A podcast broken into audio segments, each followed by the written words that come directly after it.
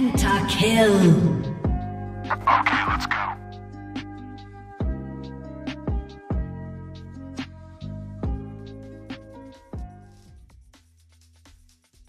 Bom dia, boa tarde ou boa noite a você que nos ouve. Esse aqui é o Black Stage, o programa onde você escuta de tudo um pouco sobre os esportes. Esse cenário que movimenta milhões de pessoas e muita grana ao redor do mundo.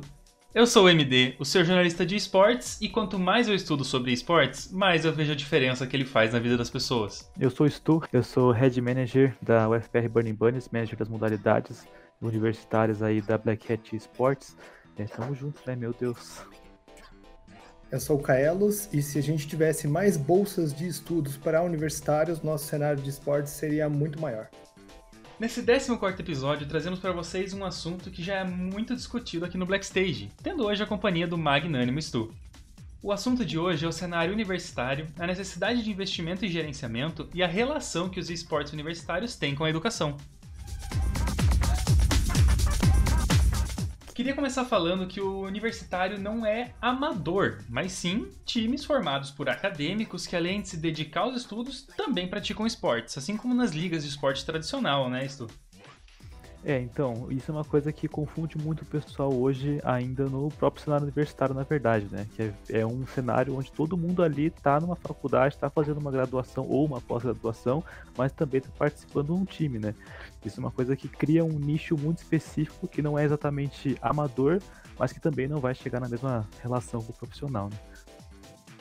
E assim, o cenário universitário ele tem uma, uma pegada um pouco diferente do profissional, e também tem uma pegada diferente do amador, porque o amador é aquela galera que joga mais pela zoeira, que joga mais pela, pelo meme e tal, pô, junto os amigos vai jogar uma flex. Agora, o cenário universitário não, é um cenário que você tem um nível de competitividade muito maior, mas ainda não é o cenário profissional em que as pessoas vivem disso e aí, né, podem se dedicar só a isso. Então tem uma, inclusive um intervalo maior entre os campeonatos, né? Pois é, no amador a gente vê muita gente aí que está tentando subir o profissional, por exemplo, né, e está se dedicando na real o tempo todo a isso. O pessoal que é um pouco mais jovem, está na idade antes da faculdade, por exemplo, e na faculdade o pessoal tem todo esse tempo que tem que dedicar ao curso propriamente e dependendo a um estágio também, alguma outra coisa, e acaba sobrando muito pouco para propriamente estar tá treinando no mesmo nível que o profissional. Mas eu diria que o universitário é antes de tudo uma porta de entrada, né? O cara já tá ali na universidade, já tá jogando, por que não tentar jogar pelo time da universidade, né? Vendo que tem cenário. Com certeza. É, é, na verdade, é o cara, o amador, né? Ele tem muito tempo para se dedicar. E, mas ele não tem, às vezes, o acompanhamento, tem o grupo de pessoas ali, né? E hoje o cenário universitário, muito diferente do que anos atrás, né? Tá muito melhor estruturado. Sejam, a gente vai falar com mais detalhes, né? Sobre abordagem sobre outros assuntos, mas hoje tem coaches, às vezes até preparadores, como psicólogos, fisioterapeutas, tem todo um suporte. Tem organizações de esporte profissionais que apadrinham ou são parceiros de outras universidades, de times de esportes universitários, né? Além de tudo isso, os campeonatos em si também estão sempre crescendo com estruturas. A gente na pandemia teve campeonatos online. Depois, agora, após pandemia, a estruturação de campeonatos presenciais. Então, assim, o cenário universitário tem crescido e tem dado premiações muito boas. Afinal de contas, né, o cara tem que se dedicar X horas de estudo, às vezes estágio, às vezes trabalho, e além de se dedicar ao seu time ali. Além da rivalidade entre as universidades que sempre existiu antes dos esportes eletrônicos. É, os esportes tradicionais sempre fomentaram já essa, essa rivalidade entre atléticas, né, que são as, a, as divisões ali de, de, de esportes. E nada mais justo que o esporte eletrônico também entrar na brincadeira, né? Também entrar nessa dança e formar suas próprias rivalidades também, formar seus próprios é, inimigos em comum a serem batidos, pessoas que estão lá invictas, pessoas que. Né, a própria BBN aí, que destrói todo mundo no LoL, mas enfim, gente não vamos fazer tanto merchan assim.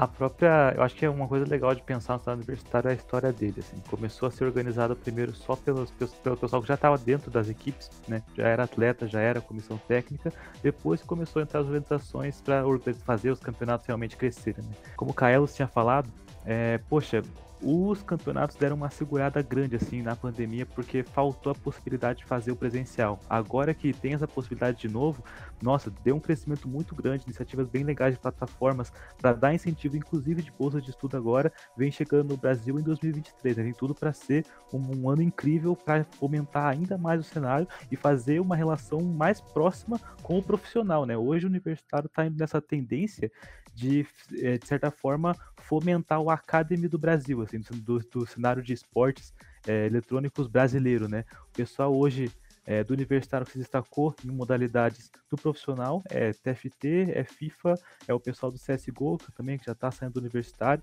Então, mais do que nunca eu vejo que essa relação tá, tá próxima mesmo. E tinha que ser saudável, né? Por exemplo, se a gente se espelha né, nos esportes eletrônicos, muitas pessoas, muitos técnicos, muitos profissionais se espelham nos esportes convencionais.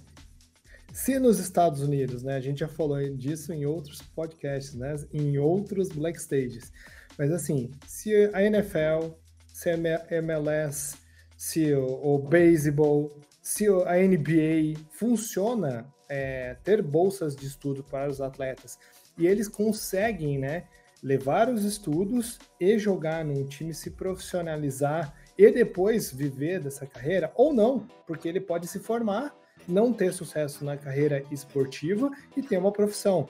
Eu acho que ainda tem essa barreira ainda, porque quando o jovem ele precisa se tornar profissional, ele tem que deixar de estudar, né, para se tornar um profissional dos esportes. Então ele é, e a família tem muito receio, né? E se não der certo?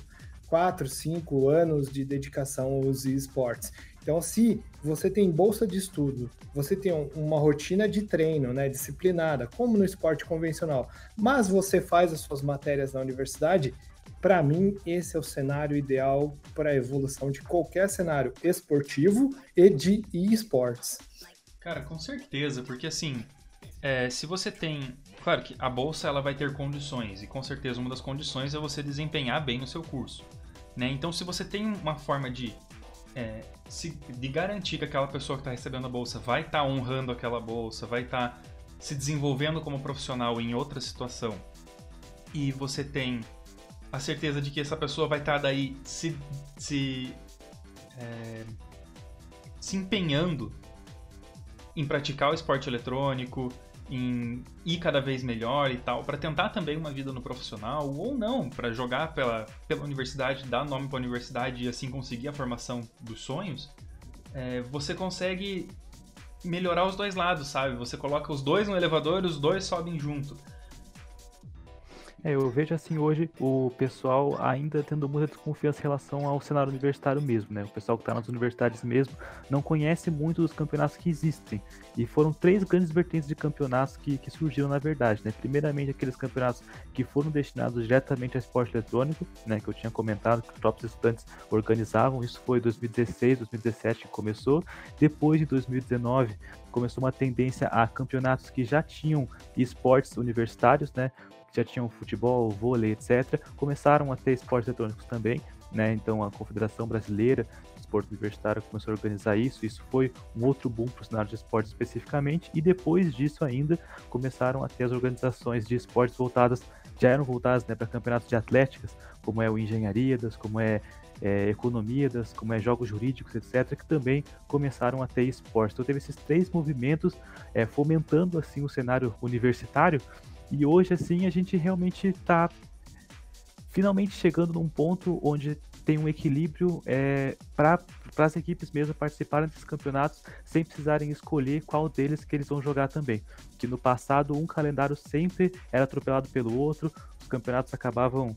É, o, maior sempre tentava organizar de um jeito que ele ia juntar todas as equipes para participar dele e acabar não participando dos outros. O cenário universitário era muito competitivo, assim, antigamente. E hoje, finalmente, parece que está chegando numa uma cooperação, assim, que é positiva para fazer o, cenário universitário ser, acho que levado um pouco mais a sério também pelos próprios universitários, né, que estão ali na universidade, que, beleza, querem é, ter o diploma deles, mas também tem uma possibilidade de ir para uma carreira do profissional depois em esporte eletrônico, sabe? O pessoal não tem essa visão muito ainda e por isso que eu acho que o incentivo é fundamental para fazer essa visão ser, ser passada também no caso.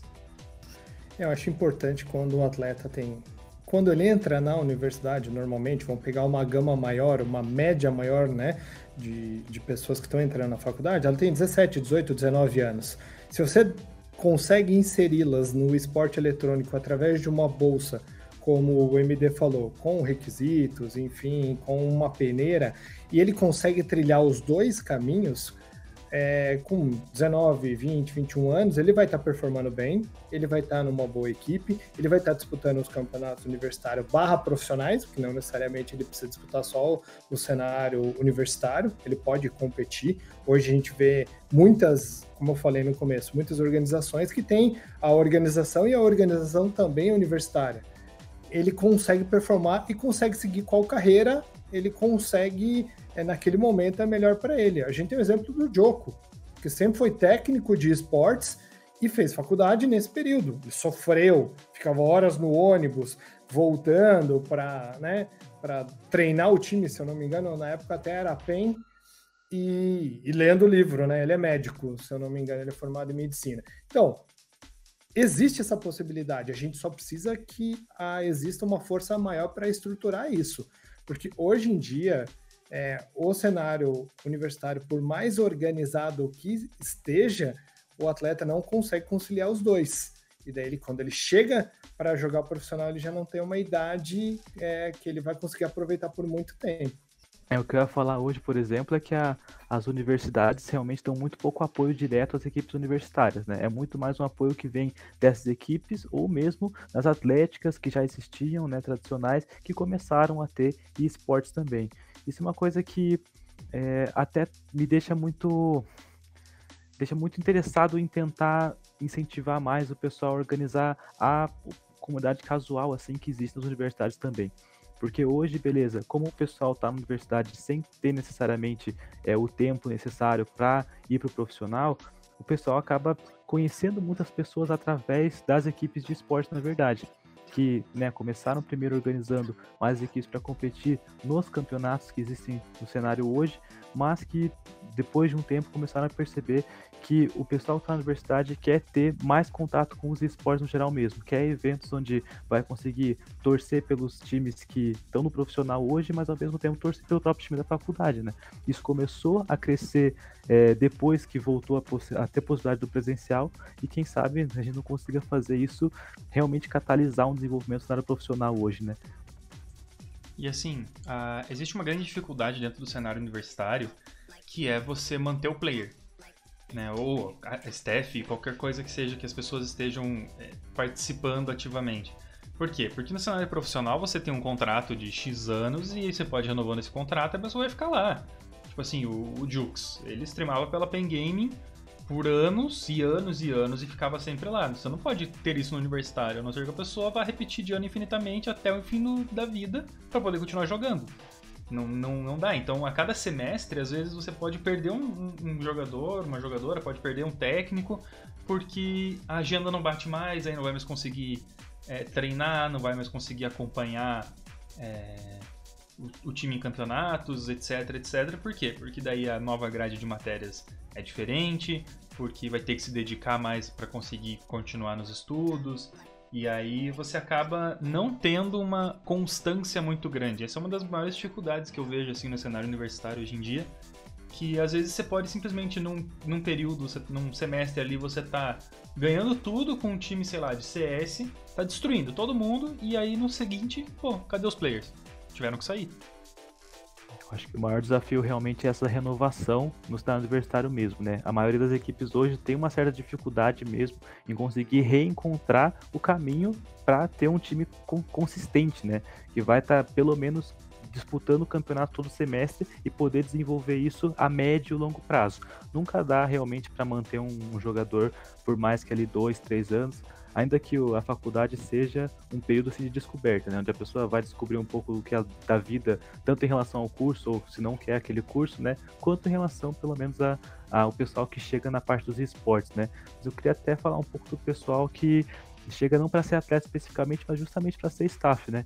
O Carlos tinha comentado um pouco ali sobre a, o pessoal da psicologia, por exemplo. Nossa, é bem recente o pessoal tá levando isso para a universidade, né? Para o cenário universitário, sempre foram iniciativas muito pessoais, assim, de é, pessoas que já estavam em algum ramo específico da educação física, da fisioterapia, da psicologia, que levou isso para a própria equipe universitária de esportes, porque tem essa vontade de levar isso de uma carreira né? Por isso que eu acho que, eu, que, é tão interessante o pessoal ter mais noção do que, que pode se tornar uma carreira em esporte eletrônico, né? Hoje, por exemplo, o próprio trabalho de estar tá criando conteúdo assim, né? Das faculdades de jornalismo, relações públicas, comunicação no geral, todo esse pessoal tá, tá hoje muito possível trabalhar nos esportes nessa, nessas áreas também, sabe? E o pessoal não tem muita noção disso para poder estar tá entrando no universitário não só como atleta, mas também nessas partes administrativas, né? Que são os grandes desafios das equipes universitárias hoje tá resolvendo. E assim, a gente sempre fala isso no Black Stage e eu acho que vale a pena ressaltar, repetir sempre que for possível, em todo assunto que a gente puder encaixar isso, que parece que as pessoas ainda tendem a ter uma demora para entender, que é esporte eletrônico não é composto só de pessoas que jogam, pessoas que estão ali executando a ação, que estão dentro de jogo jogando ele é composto por uma gama gigantesca de profissionais, né? É, tu falou agora ali, não só, por exemplo, educação física, psicologia, mas também jornalismo, o pessoal que faz essa gentinha aí de jornalismo, né? Que se forma em jornalismo para trabalhar com esporte eletrônico.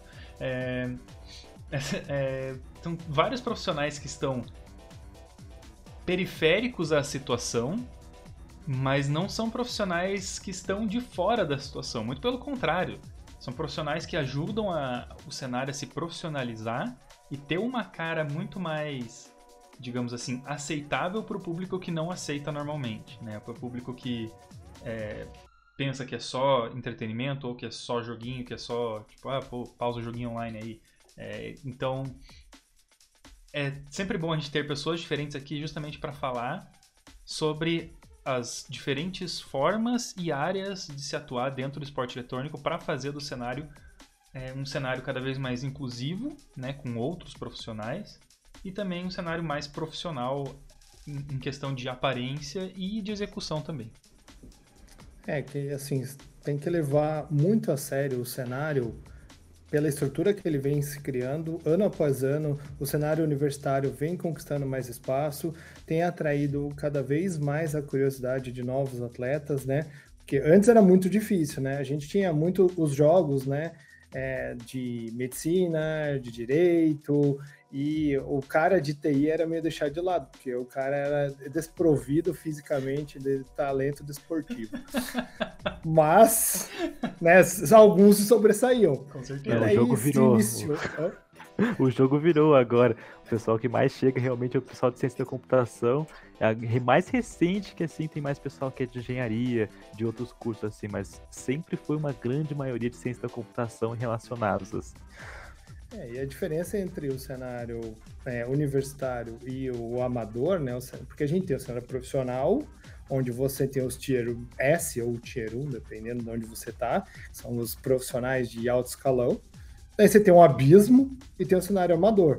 O cenário universitário ele não está ao lado do amador, não está nessa brecha e ele está mais ou menos no mesmo nível que o profissional, só que levado para universitários. Então, assim, existe uma diferença muito grande entre jogadores amadores, cenário amador cenário universitário. Então, eles estão um patamar um pouco acima, e além do que, como eu disse né, anteriormente, o cara estuda, trabalha, faz estágio e ainda disputa em alto nível. Porque, assim, as competições universitárias são em alto nível, sim. É, LoL, CS, Valorant, TFT, FIFA, campeonatos bem estruturados, com narradores, jornalistas, profissionais capacitados que elevam a audiência e também a capacidade de transmissão, e os jogadores também. Hoje eu vejo, nossa, o pessoal dos jogos universitários no geral, assim, elevou realmente a, a, os esportes a um outro nível, né? Porque eu vejo assim, igual o MD tinha comentado antes até, que tem que ter mais essa noção esportiva mesmo, sabe? Hoje o pessoal vê o Sub-13, o Sub-15, o Sub-17, que são as categorias de base do futebol, por exemplo, são eles que estão revelando os atletas da, é, da, da, nova geração, assim, que vai estar tá competindo nos jogos universitários que existem no Brasil já faz 60 anos, no mundo já faz 80. Agora que eles começaram a ter esporte eletrônico, né? Vamos pensar nisso. É, eu acho que é totalmente o contexto de olhar para a performance dos atletas, do pessoal que já está desenvolvendo um talento, assim, de certa maneira, jogando um jogo, para ele poder, no cenário universitário, né, num, num nicho específico, competir com gente que está no mesmo nível que ele, de certa maneira, do mesmo patamar, assim, que está sendo até acho que é esquisito falar isso, mas está sendo embrionado, assim, porque o pessoal ali ele está sendo, ele tá desenvolvendo o potencial dele enquanto atleta, na verdade, enquanto pessoa, justamente por causa, por estar tá fazendo um curso, por estar tá fazendo estágio, por estar tá tendo essa relação com o trabalho e com o jogo, né? As duas coisas assim que o pessoal, o cara para virar um profissional mesmo, ele tem que começar a se ver como profissional, né? Isso que é uma coisa que no universitário é, acaba sendo, o pessoal acaba falando muito isso, é uma questão de postura, né? E assim, você falou sobre a questão do, do embrionário, né? Ele realmente é, porque os países com mais investimento em educação, como por exemplo os Estados Unidos, agora é que estão se criando programas de incentivo à formação de cyberatletas. Então, faculdades que têm ah, grupos ou até mesmo arenas montadas para treinamento e desenvolvimento de cyberatletas dentro da universidade. E por consequência, isso traz não só para quem está recebendo esse apoio, né, para quem está estudando e jogando, ter um apoio para poder seguir esse sonho, mas também isso eleva o nome da universidade a um outro patamar. Por quê? Primeiro, a, a universidade ela pode trabalhar com o conceito da inovação. Isso sempre vai, vai ser um, um formato de venda muito válido. Fora isso, você tá ali dentro do cenário de esporte eletrônico, que tem um público gigantesco, enorme, enorme paranaense. É... Você tá funilando essa galera para poucas universidades que têm essa oportunidade. Então as pessoas vão se esforçar mais para querer entrar naquela universidade, principalmente nos Estados Unidos, que a competição é muito grande, você precisa ser aceito e blá blá blá. É, e esse é o objetivo tradicional das universidades, né? Ter com você os melhores no que fazem para poder, digamos assim, ter a, a, sua nota no MEC, né? Não sei como é que é lá, não existe MEC, mas é, ter lá o seu nome em primeiro, como a melhor universidade na, no curso de história, no curso de matemática, blá blá blá. E aí, se você tem mais uma forma de afunilar isso aí, cara, para quem tá fornecendo esse incentivo é sensacional, né? Hoje nas universidades dos Estados Unidos, nossa, é, é, o próprio cenário universitário assim, ele foi fomentado pelas ligas interescolares que já existiam, né? Então isso foi uma coisa que facilitou muito para o cenário universitário entrar nos Estados Unidos, na verdade, né? Hoje a própria Riot Games tem o, o campeonato universitário específico de LoL, tá chegando de Valorant agora também, e uma coisa que eu acho que é muito benéfica para pensar talvez a organização do cenário brasileiro seja pensar em intercâmbios para os universidades dos Estados Unidos, sabe? Eu vejo hoje o pessoal, algumas plataformas, como tinha comentado, né, a CAD Arena, a Galaxy, mas, mas também iniciativas de fora do Brasil, né, que estão visando dar esses, esses bootcamps ou esses, é, essas experiências internacionais, né, uns intercâmbios específicos, para poder é, justamente fomentar, acho, essa mentalidade aqui no Brasil, né? Que não teve tanto a tradição dos jogos escolares, é, interescolares no caso, né? De uma universidade contra outra, salvo exceções específicas, como tem em São Paulo especificamente, que existiam um fomento muito grande, ou é, no, no Paraná, que existiam engenharias, que é uma uma, um específico, é muito específico, né? Tem muito teste aqui, então tem muita engenharia, então engenharias era muito forte, por exemplo, então o esporte no engenharias hoje também é muito forte, por exemplo. A engenharia especificamente é muito forte no Paraná por causa disso, inclusive nos esportes, né? Então hoje eu vejo que o cenário universitário está indo para um lado muito legal, sendo incentivado tanto por essa influência norte-americana, digamos assim, esse modelo de dar o de tentar agora começar a dar uma bolsa, tentar agora dar um intercâmbio, tentar dar um incentivo realmente para o atleta participar, quanto a como acontece agora no, no, nos próprios campeonatos, nos próprios jogos universitários, ter mais campeonatos para o pessoal jogar, estar tá participando até em alguns campeonatos com inscrição gratuita mesmo, para estar tá desenvolvendo o é, o potencial das equipes e das pessoas que estão fazendo parte dessas equipes no geral mesmo, né? Então, problema que eu vejo, e eu posso estar sendo um pouco raso nessa interpretação, que eu acho que as universidades, instituição, assim, não vê ainda o esporte eletrônico, ou até mesmo o esporte convencional, como é visto fora do Brasil. Se tivesse essa visão, né, de dentro, de como fosse um pilar de desenvolvimento, e o esporte tivesse agregado com o esporte convencional, eu tenho certeza que haveria mais investimento. Eu sei que as verbas para as universidades, principalmente as públicas, são escassas, né? Então você não pode colocar, dispendiar dinheiro, investimento é, em esporte, né? Enfim, etc. Mas você pode captar investimento para isso, abrir para possíveis é, investidores, patrocinadores, ex-alunos, como acontece lá nos Estados Unidos, muito disso, né?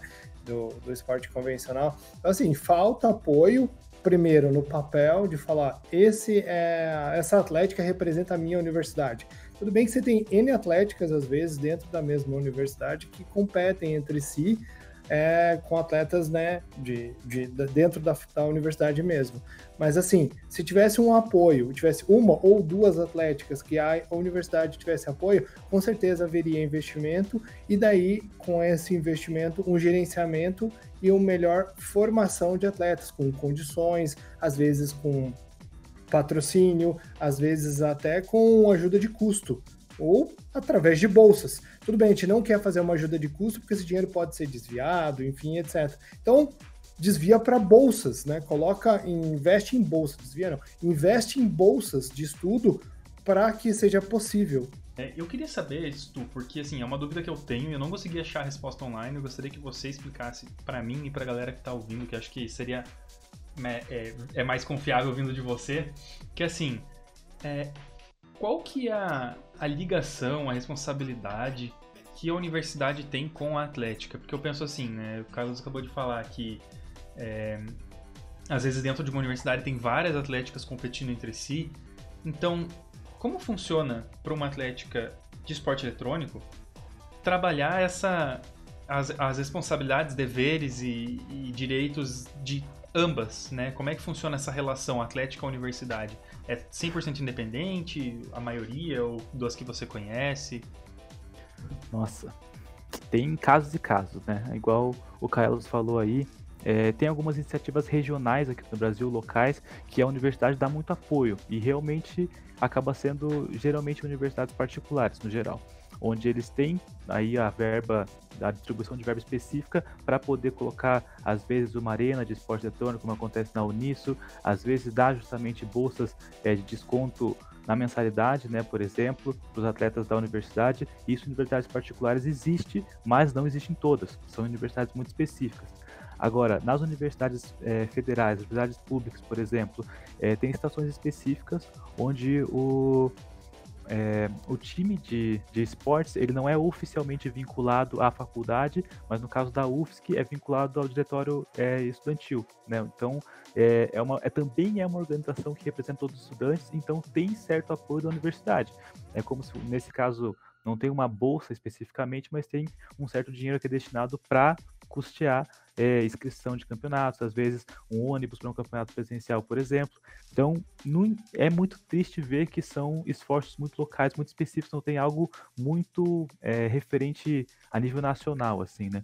Infelizmente, não é muito comum isso, isso ter ainda, mas aos poucos, e eu acho que especialmente através é, dos campeonatos que estão dando mais visibilidade, né? a organização dos campeonatos que está sendo cada vez melhor, é, que estão inclusive seguindo, acho, o modelo do, dos esportes profissionais no Brasil também cada vez mais tem melhorado a criação de conteúdo, a produção profissional mesmo, né, em relação a, aos esportes eletrônicos. Hoje eu vejo o universitário também indo para esse nível e aos poucos conscientizando o pessoal de dentro das universidades primeiro, que é, realmente não é uma coisa que acontece a nível nacional, inclusive fora das universidades em relação ao cenário universitário. Né? E aproveitando esse gancho, seria muito legal, a gente falou né, de franquias no, no outro Black Stage, seria muito legal se a gente falasse das universidades com uma única atlética, por exemplo.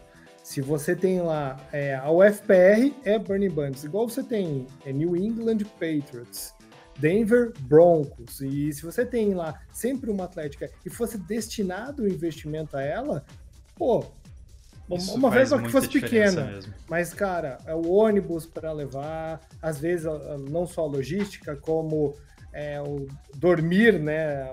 Fazer toda essa viagem, a alimentação, e é o reconhecimento também. Eu tenho certeza que muitos.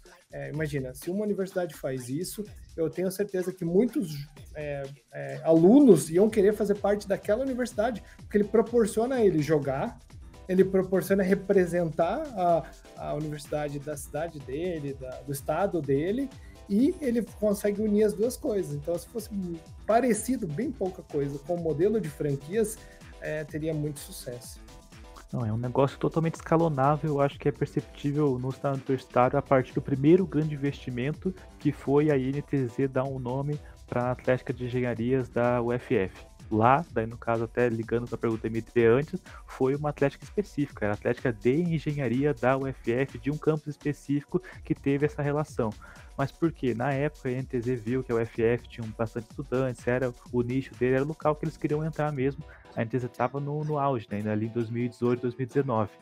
Então, depois disso, surgiram outras organizações, a Resga fez esse apoio, a própria a Van Liberty fez esse apoio né, para equipes do cenário universitário, e foi a partir disso que os estudantes realmente começaram a falar: Poxa, eu vou tentar passar nessa universidade aqui, no caso da, das que são públicas, por exemplo, para fazer parte dessa organização. Por quê? Porque eu, que já estou aqui com meus. já estou no meu ensino médio, por exemplo eu já jogo um jogo específico, já go- gosto desse cenário de esporte, já estou em contato com isso já faz alguns anos, né? Como hoje já está um pouco mais consolidado do que quando a gente era mais novo, quando a gente estava no ensino médio. Então eles já conseguem ter essa visão de falar, poxa, eu quero fazer isso da minha vida depois, sabe? Para poder pensar, cara, vou passar numa universidade então, tentar fazer um curso que já vai me encaminhar um pouco para esse, pra esse caminho, assim. Ou tá sendo muito orgânico ainda, tá sendo devagar que tá acontecendo, mas eu tô sentindo que tá acontecendo, sabe? Eu tô bem otimista em relação a isso. É, eu acho que essa- esse trabalho devagar e tal tem muito a ver com o que você falou da, da questão de ser um estágio embrionário. E também tem muito a ver com o sistema de franquia, que eu acho que é uma evolução gradual e muito lenta, mas eu prefiro dar um passo devagar de cada vez do que um para frente e dois para trás. É, então, ver o cenário caminhando devagar, assim, eu acho interessante, porque mostra que existe uma vontade de, de fazer diferente, de melhorar, né? não necessariamente diferente, mas acho que de fazer de forma mais eficiente as coisas que estão sendo feitas e aprendendo com as coisas que já deram certo, as coisas que já deram errado, porque com certeza, assim como alguns times profissionais investiram em times é, em times universitários e deu certo, as pessoas gostaram e começaram a fazer mais isso, com certeza aconteceram outras coisas bem erradas e que a pessoa também aprendeu com isso, né? Já aconteceram decisões precipitadas ou decisões que foram calculadas e não foram todas as variáveis calculadas e aí deu errado. Então, assim, isso entra um pouquinho na, no, no âmbito do gerenciamento, porque hoje o cenário profissional tem pessoas qualificadas e com experiência em gerenciamento de esporte, de esporte eletrônico e de empresas que trabalham nesse ramo. Então, são algumas empresas que vieram à tona há pouco tempo e já estouram. Por quê? Porque tiveram um bom gerenciamento, tiveram alguém lá na, encabeçando as, os projetos, encabeçando as campanhas, que fez com que melhorasse. Isso, assim, é, no cenário do, do universitário ainda está ainda tá um pouco mais atrasado isso, mas eu acho que vai melhorar justamente com essa entrada de, de novos cursos, novas pessoas de outros cursos junto, né? Nossa, a integração que é causada pela, pelas equipes universitárias, assim, pelas comunidades de esporte eletrônico que estão surgindo hoje, realmente é, eu acho que é uma das coisas mais legais do, do esporte eletrônico na universidade no geral, que é uma coisa que eu sinto que investir no casual, né, que eu comentei antes, é ajudar a difundir isso, é ajudar a alimentar o cenário profissional também, mas nessa parte do gerenciamento especificamente, né, para não sair muito do assunto, é uma coisa que também a gente só aprende fazendo, né, especialmente na parte de esporte eletrônico. Por isso que no começo, quando as atléticas tentaram é, implantar esporte eletrônico, sendo um negócio já tão difícil dos esportes convencionais, eles não conseguiam administrar aquilo. Uma coisa que foi muito comum ali na UFPR, por exemplo, é, eu que já fui de time de atlética também antes do cenário universitário, ali na, na federal, né? especificamente, é, as atléticas que, é, por exemplo, queriam que os atletas universitários de esporte eletrônico se afiliassem à Atlética, né, fossem sócios da Atlética, porque os atletas convencionais, quando faziam isso, emprestavam os materiais da Atlética. Mas o, o atleta esporte eletrônico, ele tem o próprio computador em casa, ele tem a própria internet, tipo, não faz sentido por essa lógica mas para a lógica da Atlética também não fazia sentido o atleta de esporte eletrônico não estar tá vinculado à Atlética. Então tinha um, um embate assim muito grande que desafiava a evolução do cenário, inclusive, o desenvolvimento do cenário. Até então, porque por para uma Atlética ter um PC de 7 pontos para o cara jogar também fica complicado, é. né? E que a Atlética é essa, né? Tem que ser a, a disciplina da USP lá da formatura. Não, é difícil, né? É, por isso que eu vejo assim que é, o pessoal aprende fazendo aprende fazendo, né, a parte da gestão assim, e vai ter gerações na, na nas atléticas, nas equipes universitárias, onde o pessoal que é mais experiente, já tá ali faz um, faz dois, faz três semestres, é, vai começar a pensar no futuro da organização já também. Vai começar a pensar, tá, como que eu vou deixar é, para a próxima pessoa que assumir? Pô, eu não quero sair da universidade e que, que isso aqui deixe de existir. Eu quero continuar torcendo para esse time que eu fiz parte. Eu quero que isso aqui continue existindo. Isso é uma coisa que é, fez com que muitas das pessoas que começaram no cenário universitário fossem profissional depois, mas ainda estivessem pensando em organizar o cenário universitário. Foi o que aconteceu com a Cade Arena agora no Brasil. Né? Então, fazendo vários campeonatos é, diferentes, assim, com formatos diferentes, com modalidades diferentes, para fomentar cada vez mais o cenário, justamente tentando dar essas bolsas, esses incentivos, sabe? Hoje, é, especialmente, inclusive, é, vejo algumas organizações dando uns cursos mesmo. É, aconteceu ano passado com a Force Office, por exemplo, a própria Cadirina agora, a própria Galaxy também.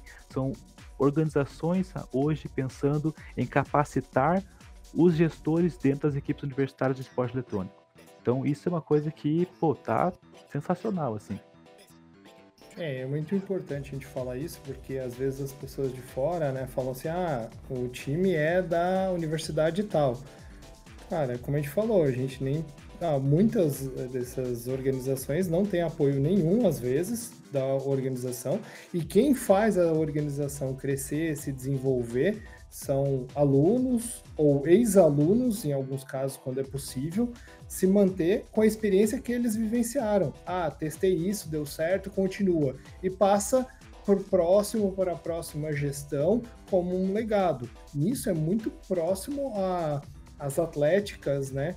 Dos, do que já existem dentro das universidades. Então, assim, é, são pessoas de próprios estudantes da graduação e da pós-graduação que fazem o gerenciamento, que mantém, às vezes, em alguns casos, com investimento do próprio bolso ou os próprios jogadores. E assim, em muitos casos tem pouco apoio da universidade e a universidade às vezes nem vê, ah, não tem esse reconhecimento. Isso está mudando, por quê?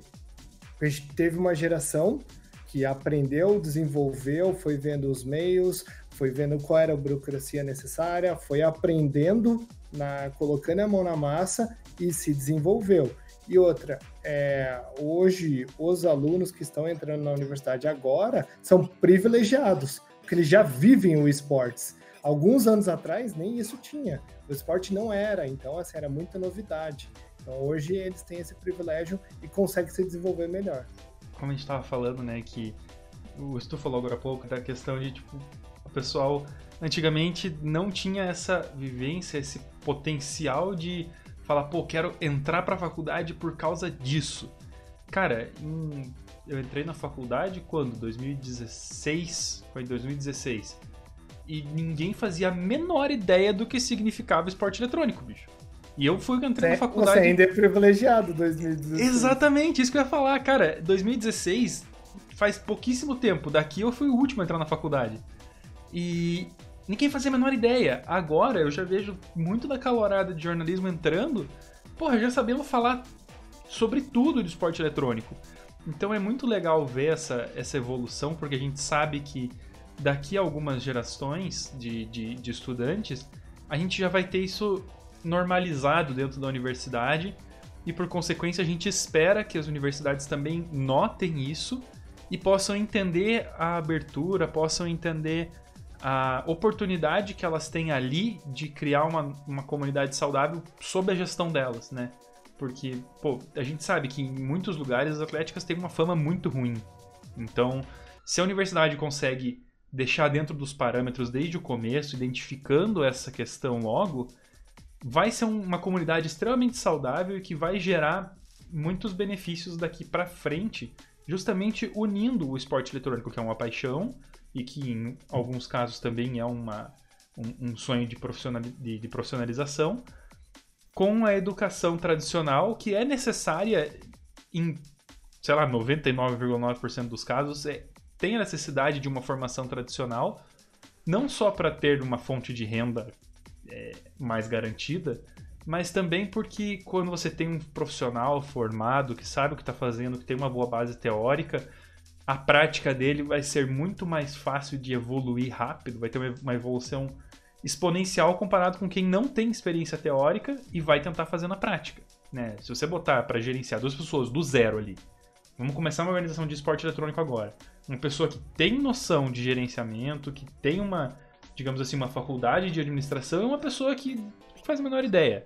As duas vão aprender com o tempo, mas a evolução de quem tem uma formação vai ser muito mais rápida. Ah, isso é uma coisa que totalmente. A, a, hoje eu tô vendo muito assim no cenário universitário, no pessoal saindo do cenário universitário também, né? A, nossa, a questão da experiência, a pessoa que consegue conectar aquilo que ela está estudando com o que ela gosta de fazer, o que ela é apaixonada por fazer, né?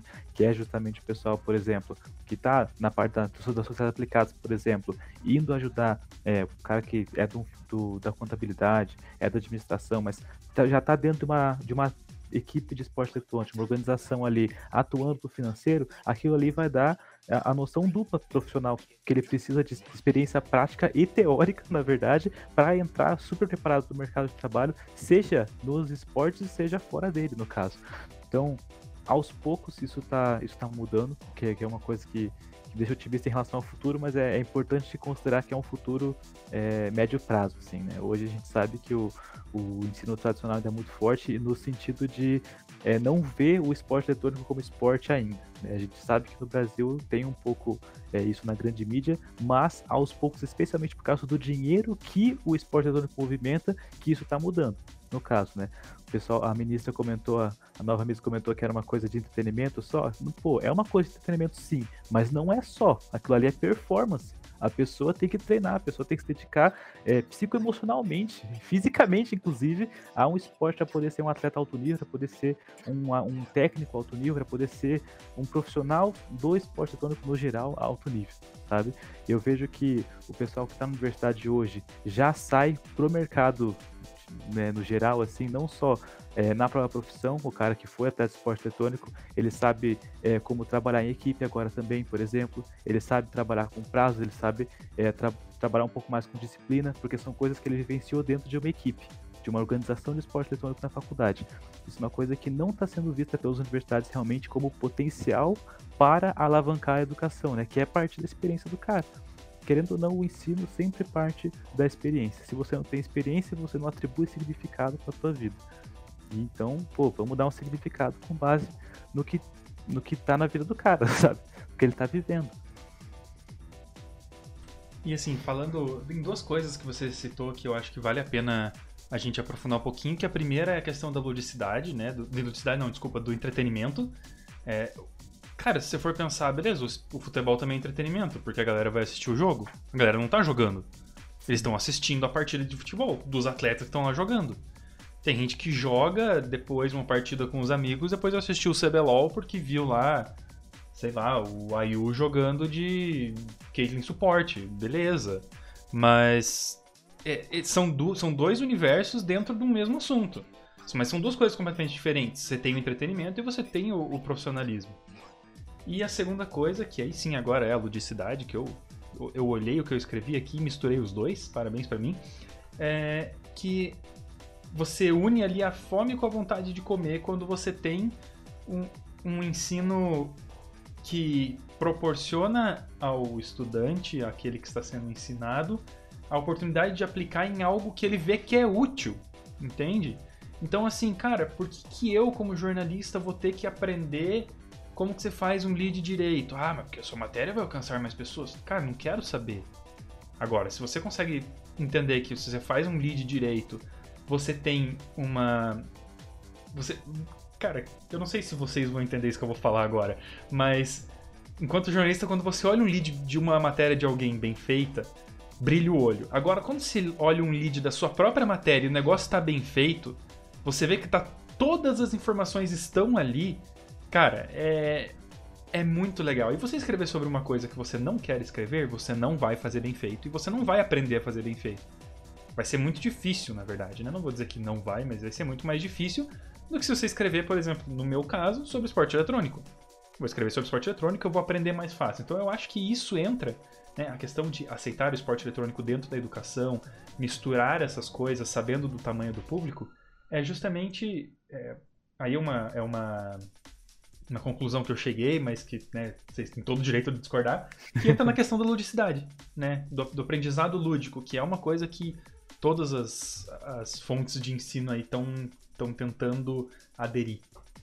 Pô, você falou um negócio que foi muito legal, que já foi partindo da tua própria experiência. Eu acho que isso já falou tudo, sabe? Experiência como jornalista aí, é, já, já, já, já, colocou o significado para você, o que, que é, o que, que é, como funciona o aprendizado mesmo, sabe? Eu acho que é isso mesmo.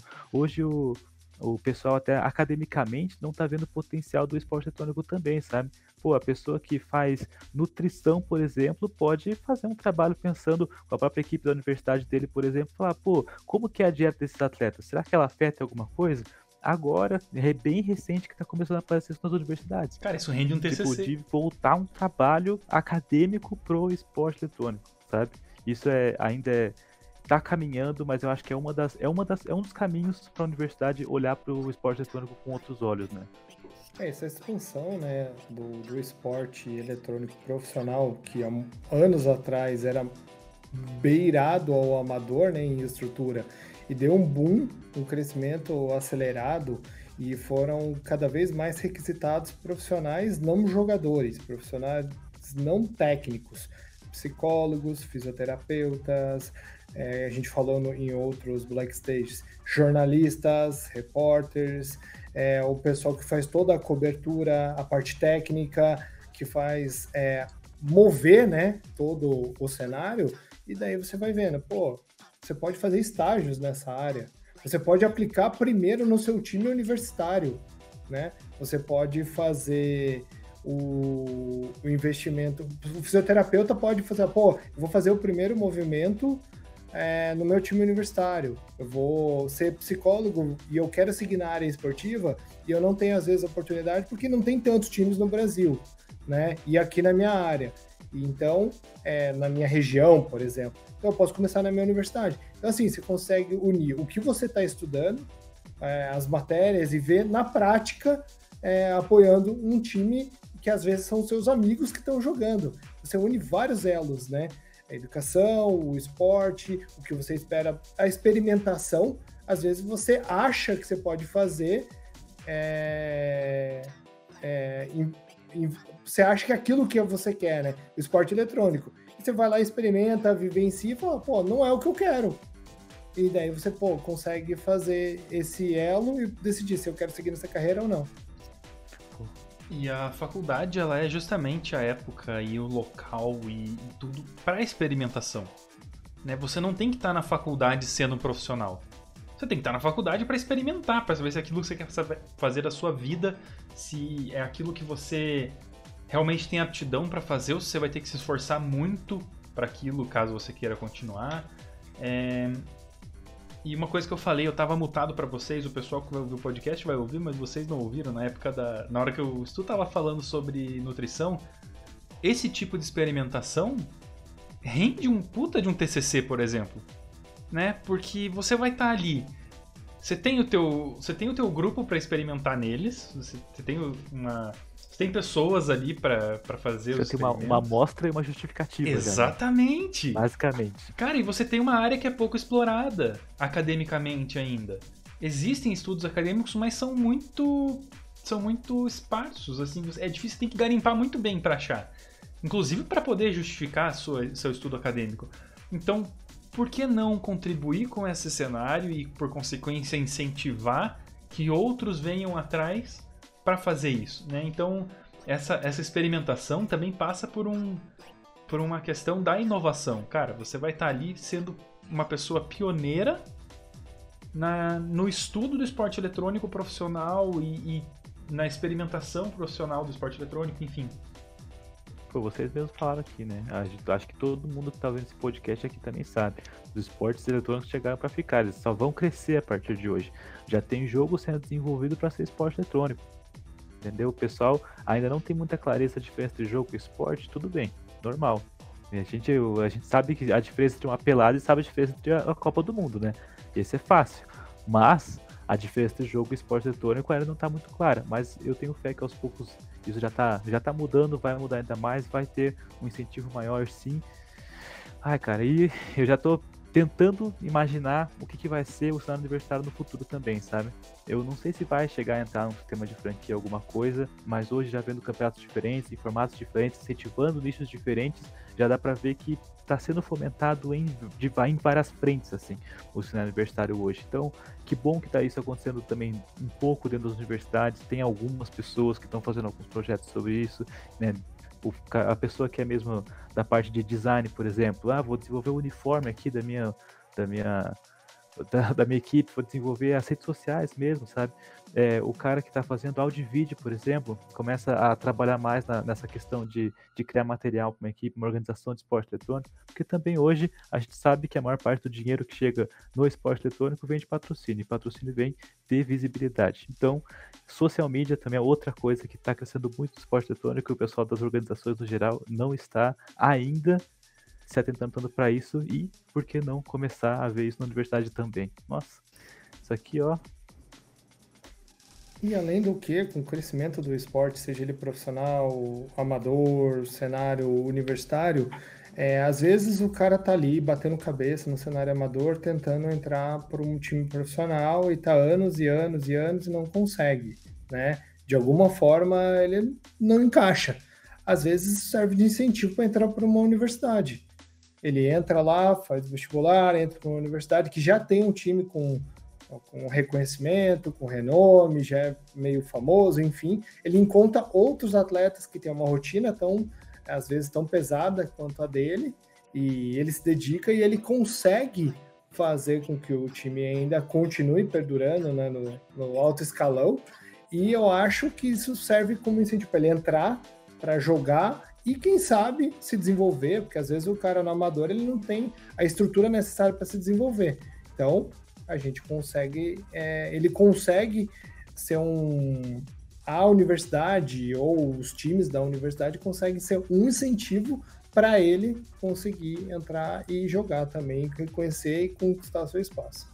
É, agora já dá para ver assim que as equipes estão olhando para os atletas que já fizeram parte de equipe de esporte eletrônico, as próprias organizações de esporte eletrônico também estão olhando para o pessoal que já fez parte da universidade, de algum projeto nesse sentido, porque a pessoa que já tem experiência vai chegar com muito mais fome no cenário profissional, né? Então, poxa, é, eu gostaria de comentar um pouco aqui sobre é, o pessoal que hoje saiu do universitário e está ajudando outras pessoas a chegarem no profissional através do universitário também, né? É, uma, da, uma, das, uma das pessoas que faz isso muito é a Mari, e outra pessoa que está fazendo isso muito é o Caraca. Eu, eu faço esse salve hoje, especificamente, porque é o movimento de algumas pessoas que, come, que começou a fazer isso ir para esse lado agora, né? Então a gente está falando aqui, isso está sendo feito, então acho que é importante dar esses nomes também nesse caso. O esporte eletrônico ele não funciona necessariamente apenas como incentivo à educação. Né? Não é só. Só bem entre aspas, tá? Porque não é pouca coisa, mas não é só é, um meio de você incentivar as pessoas a irem para a universidade, a irem para a escola, a melhorarem os estudos, a focarem nos estudos. Ele também é uma ferramenta educativa, assim como muitos jogos, como a gente já comentou, por exemplo, no nosso, no nosso Black Stage sobre MMORPG. É, o esporte eletrônico ele também serve para como ferramenta educativa e não só incentivo à educação. Então, ele funciona como uma forma de você também ensinar pessoas a trabalhar em equipe, ensinar pessoas a fazerem gestão, porque aí a pessoa que vai estar, por exemplo, na tesouraria do time de, de esporte eletrônico da, da faculdade, ela vai ter que fazer a gestão do pouco caixa que tem. Então, vai ter que aprender a distribuir recursos, por exemplo. A pessoa que está que está como técnico do time, ela vai ter que conseguir achar uma forma eficiente de treinar o time, conciliando as agendas e conhecendo cada um do jeito que é, ainda mais se for pessoas de diversos cursos. Vão ser pessoas muito diferentes. Né? Você bota ali uma pessoa de psicologia com alguém de jornalismo, com alguém de filosofia, com alguém de engenharia. Bicho, não vai ser muito diferente.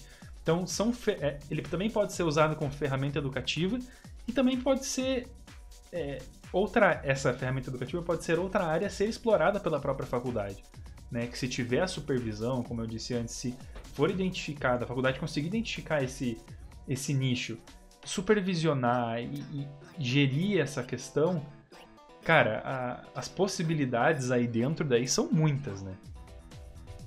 Quero acompanhar o cenário universitário no futuro, sabe? É isso que eu fico pensando. Se o pessoal está semeando todo esse trabalho hoje, assim, é, daqui uns 5 anos já vai já vai estar tá consolidado, eu imagino, sabe?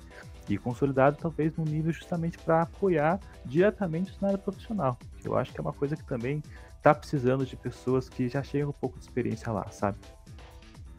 Eu acho que algumas coisas podem ser ressaltadas, né? Se a gente tiver professores cada vez mais antenados com o cenário, com a evolução, não só do esporte, mas com os jogos em geral, ele pode tornar as disciplinas deles e os cursos muito mais atraentes através de gamificação, através de desafios. É, imagina se o cara leva como exemplo um coach de League of Legends, por exemplo, e quais são os desafios da formação de um coach? né, de um técnico de, de League of Legends, que quais skills eles precisam ser trabalhadas. Se ele usa isso não para ter um curso dentro da universidade para formação de profissionais de esportes, mas como ele pode formar ou num desafio para uma cadeira de psicologia ou de uma matéria específica de psicologia, como, é, como é, trabalhar com atletas de alta performance, que são, são muito cobrados e muitas vezes por eles mesmos, né, estresse, pressão e etc. Se você une esses, esses, esses formatos para esses futuros profissionais, não necessariamente que todos vão seguir para o esportes, mas uma pequena fatia vai e outra fatia vai seguir para o mercado. Você vai formar profissionais mais completos que sabem lidar não só com atletas, mas profissionais muito mais capacitados para lidar com o mercado no geral é, que vão voltar para a sociedade, inclusive conhecendo mais o esporte eletrônico e difundindo isso naturalmente, né? Eu acho que esse, é, entre aspas, trabalho orgânico aí é uma coisa muito bonita de se ver, inclusive, como as coisas que as, as pessoas são apaixonadas acabam aproximando cada vez mais, né? O pessoal que eu comenta comigo às vezes que gosta muito de ver eu falando sobre esporte, esporte eletrônico no geral, porque o, especialmente quando você vê a, produção hoje que é feita em relação ao material de alto nível, a gente vê hoje as Blast Premier, as, é, os próprios, o Mundial de LoL foi sensacional a produção, e isso incentiva cada vez mais o pessoal a querer fazer parte disso. E né, hoje eu conversando com outras pessoas, a gente aqui conversando com outras pessoas, mostrando como que é esse caminho para outras pessoas, cada vez mais vai estar difundindo isso aí também, espalhando a palavra do esporte eletrônico para a sociedade brasileira mundial. Amém. isso que eu ia falar agora, cara, espalhando a palavra é legal. Isso que o Carlos comentou, né, de você trazer alguém de fora para mostrar e propor um desafio, cara. Eu tive algo muito semelhante na minha própria faculdade. Peço perdão porque eu não lembro quem foi o professor que trouxe. Mas foi uma, foi uma situação muito legal, porque a gente estava aprendendo sobre assessoria de imprensa. E o nosso professor trouxe um ator formado já de muito tempo que é, que tinha ali três ou quatro personalidades e que ele ia assumindo essas personalidades para as equipes. Então a gente tinha ali cinco equipes, seis equipes e essas equipes tinham que fazer um treinamento de, de de, de imprensa ali para a pessoa dar uma coletiva. Digamos assim, a história seria, né? A pessoa tem. Daqui 20 minutos a pessoa tem uma coletiva de imprensa. Vocês têm 20 minutos para preparar essa pessoa para falar sobre uma besteira que aconteceu. E aí são, eram cinco personalidades diferentes, então não dava para uma equipe falar para outra como fazer ou como estava sendo. E é, eu me lembrei disso quando o Carlos falou, porque realmente é uma situação muito legal de você trazer e é uma oportunidade muito grande de você mostrar diversas situações. No meu caso, a gente estava lidando com um, um, vazamento de informações, mas a gente poderia estar lidando com um, com um dono de time estressado que xingou um player no Twitter. Entendeu? É, cara, é, tudo é possível. E realmente, essa, essa é uma coisa que eu nunca tinha pensado. Então eu só queria parabenizar e agradecer o Carlos aí, porque a, a colocação foi muito boa, cara. Mas é isso é a experiência de você passar pela universidade, né? Quantas disciplinas você teve que eram maçantes, que você tinha que ler, decorar e simplesmente entregar e fazer a prova, um trabalho. Ou quando o professor exemplificava, trazia exemplos práticos, você, cara, você não só entendia a matéria, você vivenciava aquilo. E aquilo era gratificante porque você levava para a vida.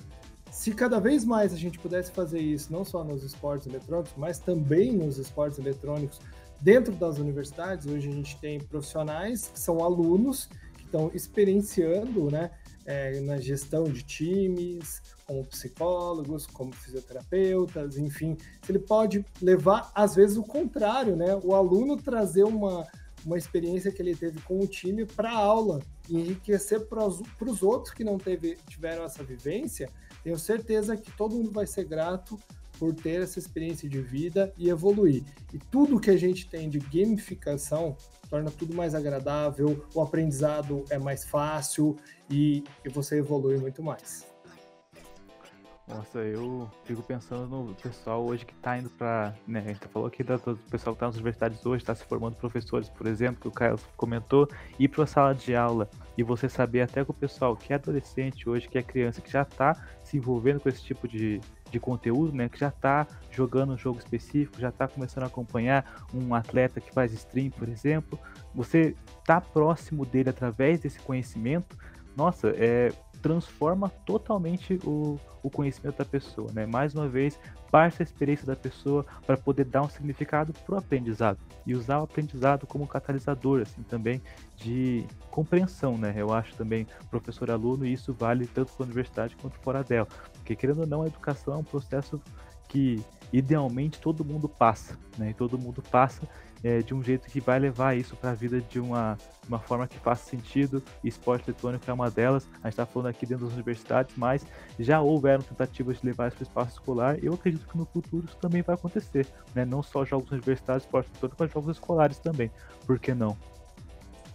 Isso aí, pessoal. Nossa, foi um episódio cheio de cheio de informações, cheio de, de, de coisas assim profundas, né? Nossa, gente, assim, falando, ficou, ficou Black bonito. Stage, vida de staff de novo, né? É, é, maluco. É Várias aí. reflexões aí com níveis diferentes de experiências. Aí. Antes de finalizar esse 14 episódio, só gostaria de lembrar aí, ó, o professor foi o Cícero Lira, beijo professor, é, que proporcionou isso pra gente. É, Espero que vocês estão ouvindo aí também tenham gostado. Eu quero que vocês deixem a opinião de vocês assim que vocês ouvirem. Chame a gente lá no Twitter. Porque é importante você, universitário, principalmente universitária que está ouvindo, fala sobre a sua experiência, fala sobre a sua, sobre a sua universidade, se tem uma atlética, se essa atlética ela tem apoio, se ela não tem apoio, se ela está faltando alguma coisa, o que, que você acha também que está faltando no cenário universitário para que essa, esse foguete suba mais rápido. Então, arroba BlackHatG lá no Twitter, manda pra gente, ou pode me chamar no Twitter também, arroba o underline MD. A gente vai estar sempre disponível para ouvir vocês, para conversar sobre. Vamos ficando por aqui, vemos vocês no próximo programa. Beijo, pessoal. Levem vocês as experiências dos seus times, das suas vivências, mas não das suas rankings, para os seus colegas de trabalho, para os seus colegas de estudo para que o, a gente consiga disseminar cada vez mais o esporte e se torne uma coisa normal, que as pessoas debatam e conversem sem achar que é puro entretenimento. Beleza? Eu fico aqui, deixo um abraço para vocês e qualquer feedback, chamem a gente na rede da Black Hat, seja Instagram, seja Twitter, qual você preferir. Abraço e boa semana.